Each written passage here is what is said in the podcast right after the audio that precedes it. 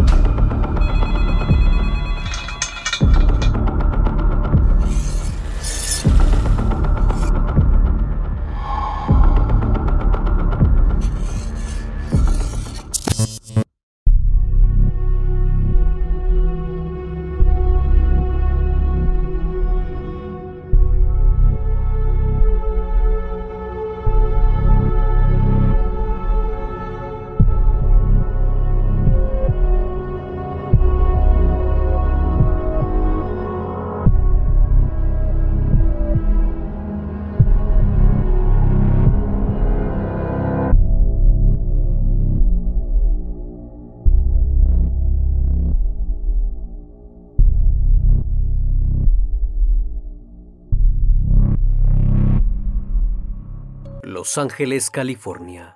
Durante 1985 a 1988, más de una decena de mujeres afroamericanas fueron encontradas en callejones desiertos y cerca de contenedores de basura al sur de Los Ángeles. A pesar de que en algunos casos se encontró ADN, no fue posible encontrar coincidencias. Las bases de datos estatales y federales de delincuentes no arrojaron nada. La policía era incapaz de identificar al sospechoso y los pobladores vivían con el temor de encontrar una nueva víctima, hasta que de la nada todo volvió a la tranquilidad y por un momento los ciudadanos se sintieron aliviados al saber que todo había terminado. Pero inesperadamente 14 años después, en 2002, un nuevo ataque surgió con el mismo modus operandi. Era exactamente el mismo patrón que en las anteriores víctimas por lo que fue llamado el durmiente sombrío. El criminalista nocturno. Todo comenzó el 10 de agosto de 1985, al sur de Los Ángeles. Debra Jackson, de 29 años de edad, quien trabajaba como camarera de cócteles, fue encontrada en un callejón cerca de la avenida Oeste Gay, en el área de Vermont Slauson, con tres impactos de bala en el pecho, debajo de una alfombra. Días antes a su hallazgo, Debra debía salir a pagar un préstamo que debía sus inquilinos con quienes vivía desde hacía cinco años. Debido a que había perdido la custodia de sus hijos, le dijeron que esperara a la mañana siguiente para pagar, que no debía salir tan tarde. Pero ella insistió y les dijo que regresaría a eso de las 10 de la noche. Las horas pasaron Jackson jamás regresó.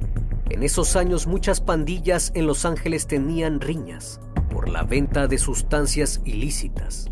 La policía, por su parte, atribuyó el crimen a una de ellas, pensando que había estado en el lugar incorrecto aquella noche.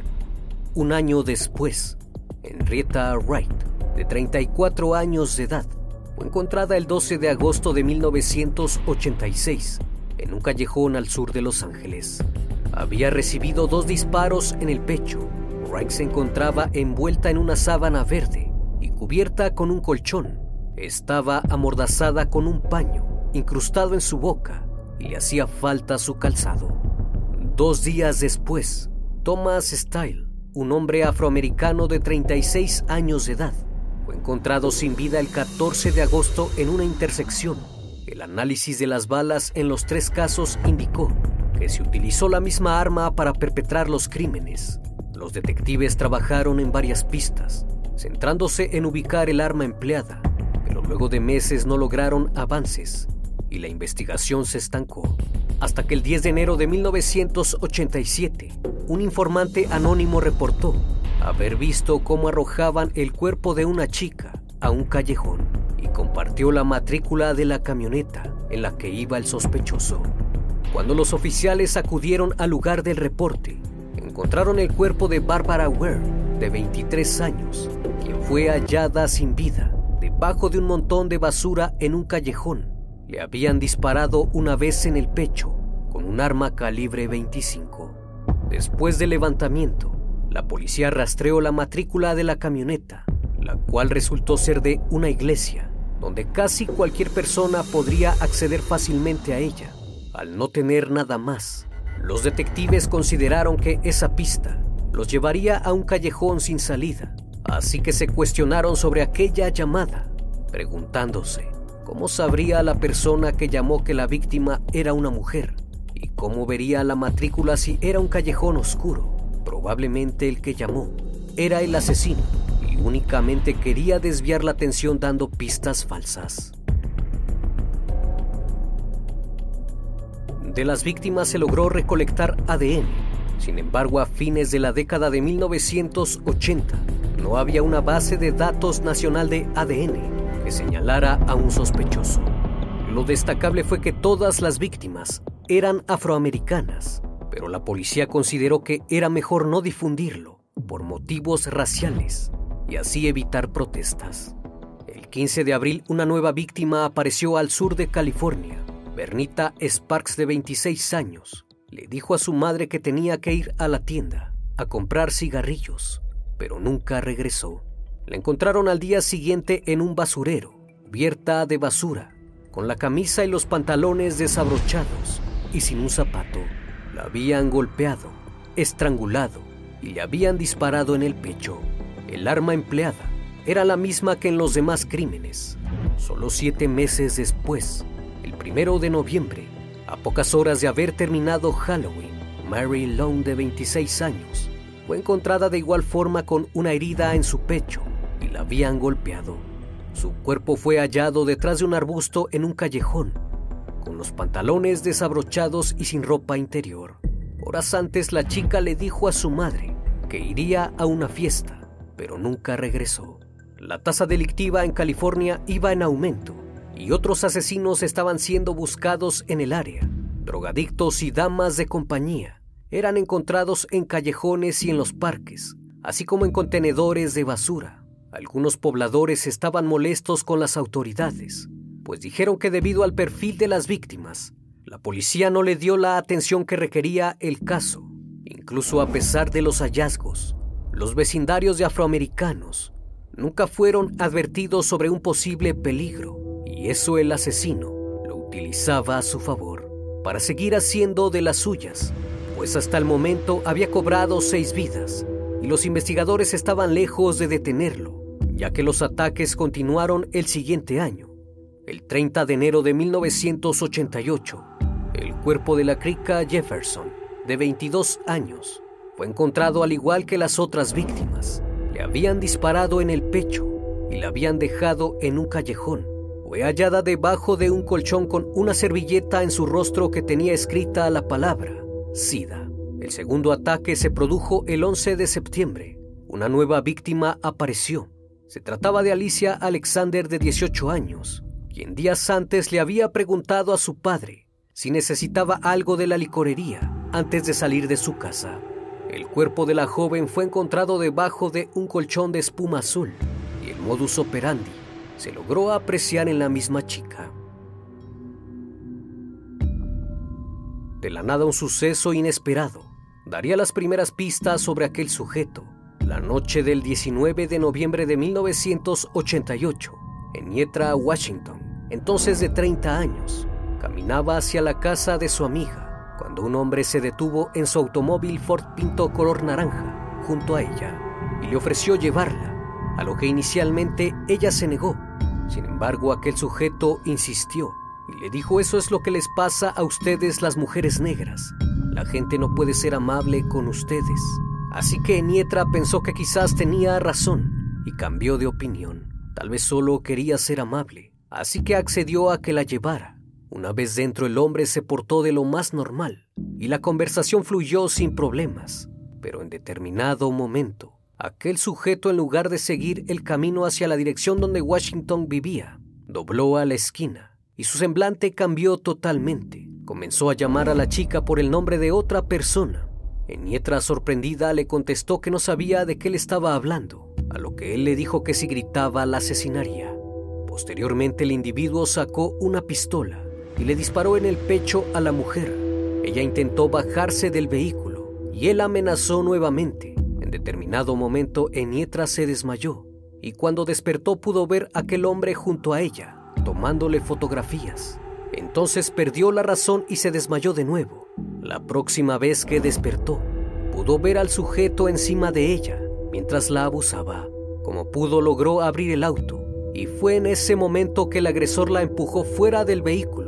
Para entonces la mujer se encontraba muy mal herida, pero de alguna manera logró caminar hasta la casa de su amiga cercana y se desmayó en el porche delantero de la misma. Por suerte, lograron verla y la llevaron de inmediato a un hospital, donde afortunadamente logró sobrevivir. La bala había sido desviada por su caja torácica y no alcanzó el corazón. Ella describió a su agresor como un hombre afroamericano de poco más de 30 años, de mediana estatura, vestido pulcramente con camisa y pantalones formales. Una vez sabiendo esto, optaron por una nueva línea de investigación y comenzaron a buscar al sospechoso. El arma empleada evidentemente era la misma que en los casos anteriores, así que ahora sabían a qué hombres debían interrogar para atraparlo. De esta manera crearon también un retrato hablado para ver si alguien lo podía identificar, con la esperanza de generar publicidad y capturarlo. Otro movimiento que implementaron fue la grabación de la llamada hecha a la policía, en 1987. Tal vez de esta forma alguien podría reconocer la voz y los llevaría al asesino. Los meses pasaron y no hubo reporte de algún crimen con el mismo modus operandi. El alertar a la población sirvió para que el criminal se detuviera por algún tiempo, debido a que los pobladores sabían que la policía no estaba haciendo nada. La coalición de afroamericanos formó un grupo comenzaron a difundir información sobre los asesinatos y establecieron una recompensa que condujera al arresto del sujeto. La persecución constante y el apoyo de la gente hicieron que el asesino dejara de operar. Se dejó de tener noticias de nuevos ataques. Sin embargo, aún no lo habían atrapado y los familiares de las víctimas exigían justicia. Los años pasaron, el caso se enfrió y los investigadores pensaron que aquel hombre había fallecido o se había marchado de California. Pero lamentablemente esto no fue así, ya que 14 años después, Princesa Bermux, quien llevaba desaparecida desde el 21 de diciembre de 2001, fue encontrada sin vida el 19 de marzo de 2002. Su cuerpo fue hallado en un callejón, sin prendas y estrangulada, escondida en un arbusto. El ADN encontrado en su cuerpo coincidía con el ADN que se encontró en los cuerpos de las otras víctimas. En la década de los 80, el asesino había regresado y su periodo de enfriamiento había terminado, por lo cual las autoridades comenzaron a llamar al caso el durmiente sombrío. Entonces habían transcurrido muchos años, algo inusual para los investigadores ya que es muy extraño un periodo de enfriamiento tan largo.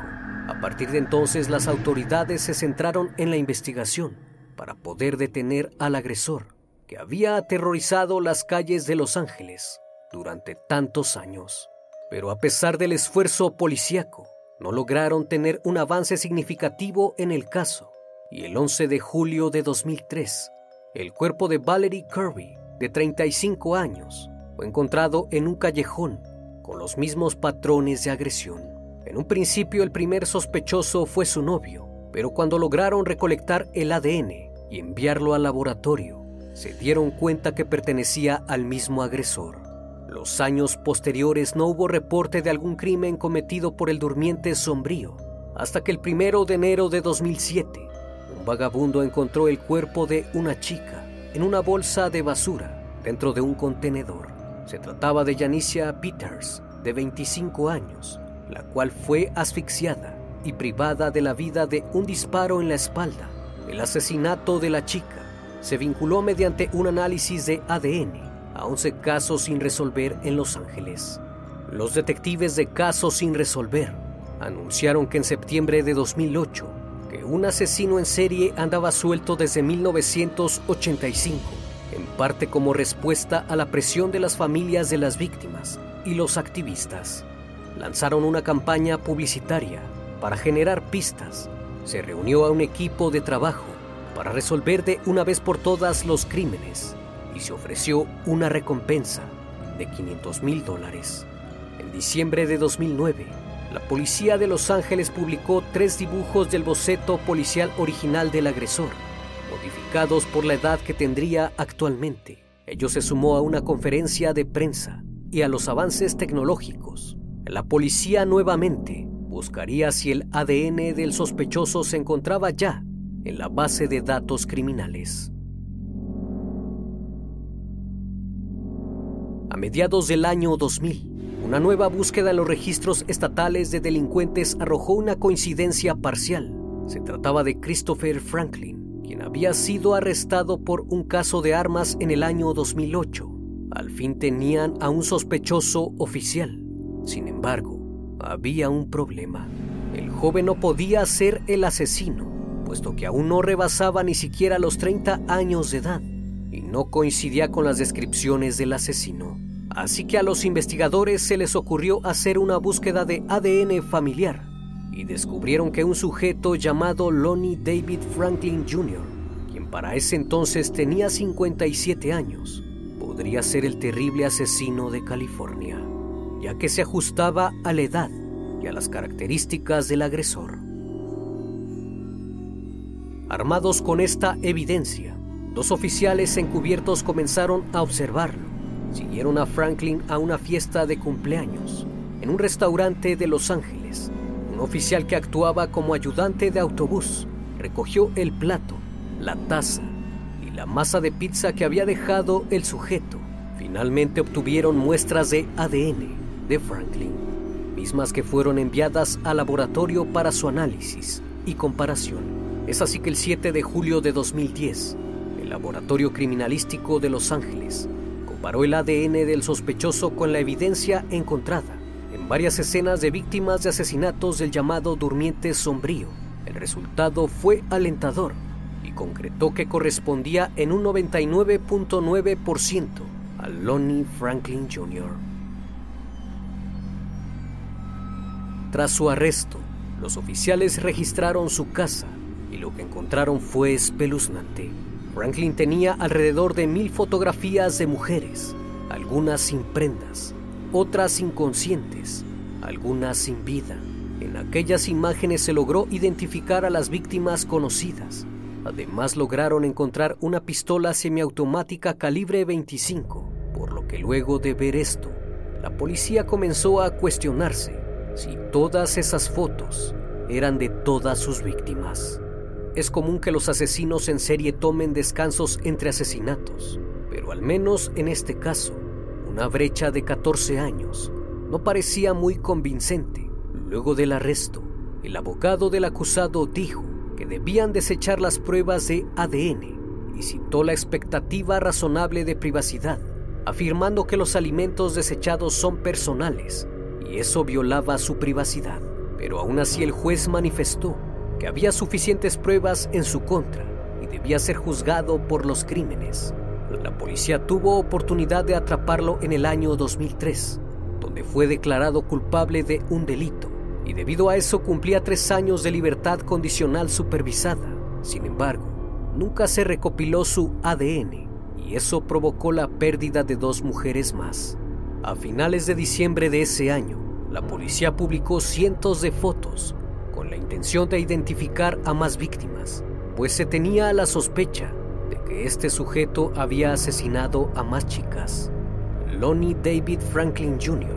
nació el 30 de agosto de 1952 al sur de Los Ángeles, California. Era descrito por sus vecinos como una persona tranquila y amistosa, un hombre muy bueno que le gustaba realizar cualquier tipo de trabajo y ayudar a los ancianos. El sujeto llevaba casado cerca de 30 años con Sylvia Franklin, que además era una devota de la iglesia, con quien tuvo dos hijos, uno de ellos Christopher. Durante su infancia y adolescencia, Lonnie fue un chico promedio y se enlistó en la milicia. Sin embargo, fue dado de baja del ejército de los Estados Unidos el 24 de julio de 1975 por haber abusado de una chica de 17 años Stuttgart, Alemania Occidental, y fue condenado a pasar unos años en prisión Después de haber sido liberado, comenzó a buscar empleo y de este modo se convirtió en recolector de basura y por muchos años mantuvo un perfil bajo. Posteriormente consiguió trabajo como mecánico para el Departamento de Policía de Los Ángeles, mientras que su esposa trabajaba en una oficina legal en California. Pero en 1989 fue condenado nuevamente por dos cargos de robo y cumplió una condena por ello. Fue precisamente en esos momentos que se dejó de tener noticias del asesino. A su salida comenzó a trabajar como mecánico independiente. Arreglaba los autos atrás de su casa y nadie se hubiera imaginado que estaban ante un asesino en serie, pues Franklin era muy amable con las personas, aunque algunos de sus conocidos dijeron que tenía un particular odio hacia las damas de compañía. Cuando veía a alguna de ellas, él aseguraba que pronto alguien la asesinaría por ejercer esa actividad. Según la policía, la mayoría de sus víctimas fueron golpeadas y abusadas, mientras que otras fueron estranguladas. Las autoridades también señalaron que disparó a sus víctimas con una pistola calibre 25, misma que coincidía con la encontrada en su casa. En la mayoría de los casos, utilizó el mismo modus operandi. Se acercaba a las chicas con la intención de llevarlas a su lugar de destino. Se mostraba como un hombre cordial, se ganaba su confianza y las víctimas mordían el anzuelo. Una vez dentro bromeaba con ellas, pero de un momento a otro cambiaba su estado de ánimo y comenzaba a gritarles. De pronto sacaba su arma y la accionaba exactamente en el pecho. Después conducía hasta un callejón oscuro y abusaba de ellas. Les tomaba fotografías y finalmente se deshacía de ellas cerca de un contenedor. Tomó seis años construir un juicio contra Franklin de todos los cargos que se le imputaban, él se declaró inocente y afirmaba fielmente que él no los había cometido. Incluso algunos familiares de las víctimas aseguraron haberlo visto subir a su familiar al auto, pero él negó todo diciendo que eso era mentira y que eran unos descarados. A pesar de que en el juicio se mostró evidencia muy sólida, él seguía diciendo que no lo había hecho. Se catalogó a Franklin un hombre despiadado y sin remordimientos, que no mostraba ninguna emoción porque no valoraba la vida de aquellas mujeres. Fue entonces que el 10 de agosto de 2016, Lonnie Franklin Jr., de 63 años, fue condenado por el asesinato de 10 víctimas comprobables, aunque se le llegó a vincular con 25 casos. Su sentencia finalmente fue la pena de muerte la prisión estatal de San Quentin en el condado de Marin en California.